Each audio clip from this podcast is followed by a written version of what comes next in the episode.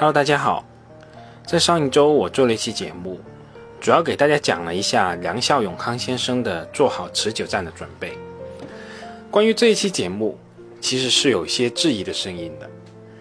但其实，在这样一个时刻，正是市场分歧最大的时候，各种矛盾的观点交锋也是非常正常的。比如说，我在网上就看到某大 V 说，数据喜人，完全没有问题，大家不用担心。我看完以后，感觉真的是不太认同，甚至觉得有点不太负责任呐。毫无疑问，人类这个物种在群体中是会发生一些化学反应的，会把共享的情绪放大。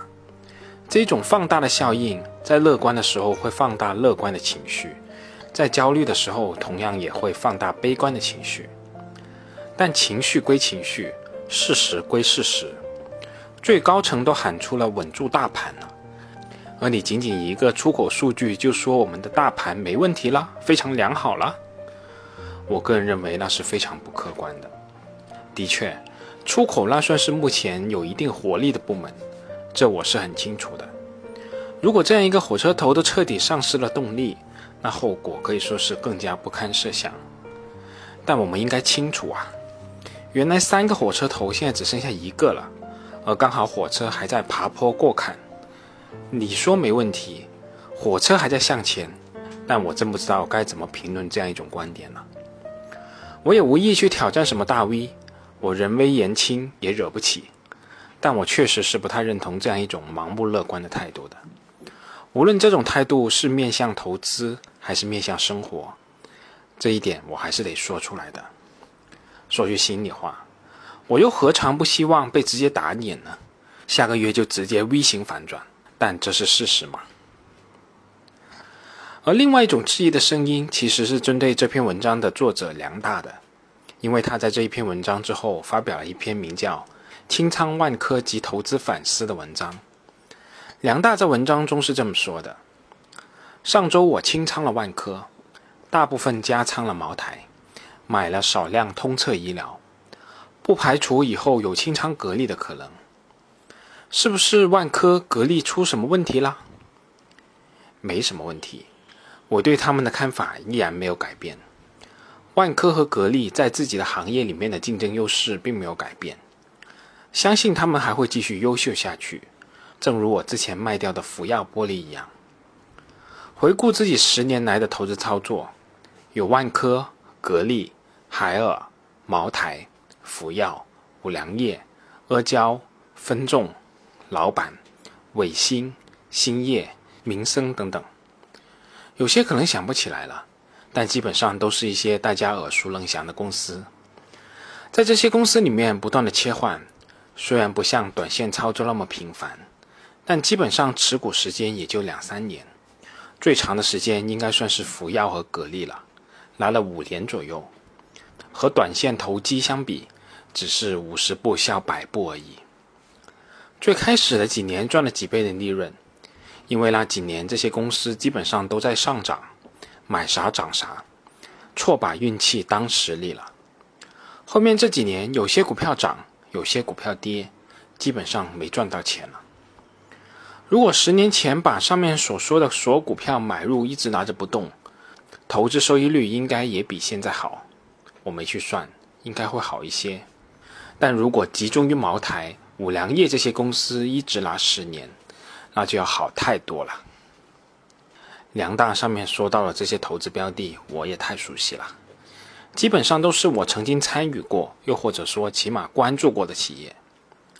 换个角度来说，可以说这些都是典型的所谓的夹头标的。可能有的朋友一看到梁大清仓了万科，心里就着急了，以一种对抗的情绪去看待这样一件事。但从我的角度来说，我还是以一个比较开放的态度去看这件事的。我看了梁大的全文，其实我总结下来，无外乎梁大觉得在这样一个时刻，投资茅台是一个更保险、更优秀的选择。这是一个投资人在面对变幻的时势下做出的决策。对于这种个人理性思考以后的决策，其实我觉得是没什么好评论的。每个人所处的环境不一样。所追求的东西也不一样，所拥有的基础也不一样，那做出不同的决策其实是很正常的。自己的钱，自己的投资决策，自己承担输赢，外人又凭啥在那里指责呢？我也会去看一些老师的文章，也会思考他们的投资决策。如果这些决策还有思考的逻辑和过程，我就更喜欢了。我从来不会照抄别人的投资。每个人所处的环境、阶段、优势都完全不一样，我怎么可能抄到一个正确的答案呢？参考别人的思考过程，放到自己的投资逻辑之中，如果可行，那就为我的投资体系添砖加瓦；如果不行，那也可能只是在我的体系下不可行，无关对错。择其善者而从之，其不善者而改之，是我的基本观点。至于万科是否能继续持有的问题，我们也可以一起看一下数据。根据万科二零二二年六月七号发布的公告显示，万科五月单月实现合约销售金额约为三百零七点六亿，略低于四月的三百零八点四亿，同比减少了幅度达到百分之四十五点五六。二零二二年一到五月累计实现合同销售金额约为一千六百八十一亿，同比减少幅度也达到百分之四十一。这个情况是不是万科一家的情况呢？还是房地产行业整体大盘的问题呢？我们也可以看到，百强房企在二零二二年五月单月的业绩环比增长百分之五点六，同比降低百分之五十九点四，较二零二零年疫情期间。也下降了百分之五十二，前五月累计业绩规模同比降低百分之五十二点三，降幅较四月份进一步扩大，较二零二零年同期下降了百分之二十七点八。今年前五月，只有碧桂园、万科、保利发展三家房企的销售规模达到千亿，较去年同期减少了十二家，超百亿的房企则从去年同期的一百一十八家减少到七十家。各梯队的门槛值的同比下降均超过百分之五十。具体来看，万科五月销售在 TOP 三中是垫底的。碧桂园和保利发展的全口径销售额分别为三百七十八亿和三百八十亿。前五月的累计销售排名中，万科则稳住第二的位置，第一名则是由碧桂园以两千零一十二亿守住了。从这一个角度来观察。这个事情其实更像是房地产行业整体大盘的一个问题。那地产这个行业的回落是否会导致我需要卖出万科呢？起码我自己的答案是否定的，因为我在买入万科的时候就已经预料到这将是黑铁时代的万科。我认为地产行业不会就此消亡，而行业的洗牌只会令龙头更加强大。而起码到目前为止，这一切还是进行时的状态。我怎么可能看到洗牌就夺路而逃呢？这也不合逻辑啊！所以我的回答也很简单，起码就目前而言，我会继续持有万科的。但我也要警告各位朋友，万科在未来一两年的业绩下滑，那是大概率的事件。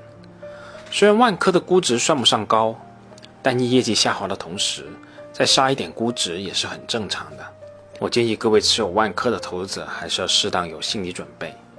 否则，现在卖出可能是一个更好的选择。最近我在看《人世间》，我从来也不是一个追星的人，我看的也是小说的原著，而不是电视剧。但我确实深深感受到一个个个体在时代的洪流面前的无力。所谓的时代的伊丽莎落在每个人肩上就是一座大山，这真的不是无病呻吟啊！我们这次就这么多吧，我们下次再见。本节目仅作为我个人投资的记录，所谈及的投资标的不涉及任何形式的推荐，请独立思考并自担风险。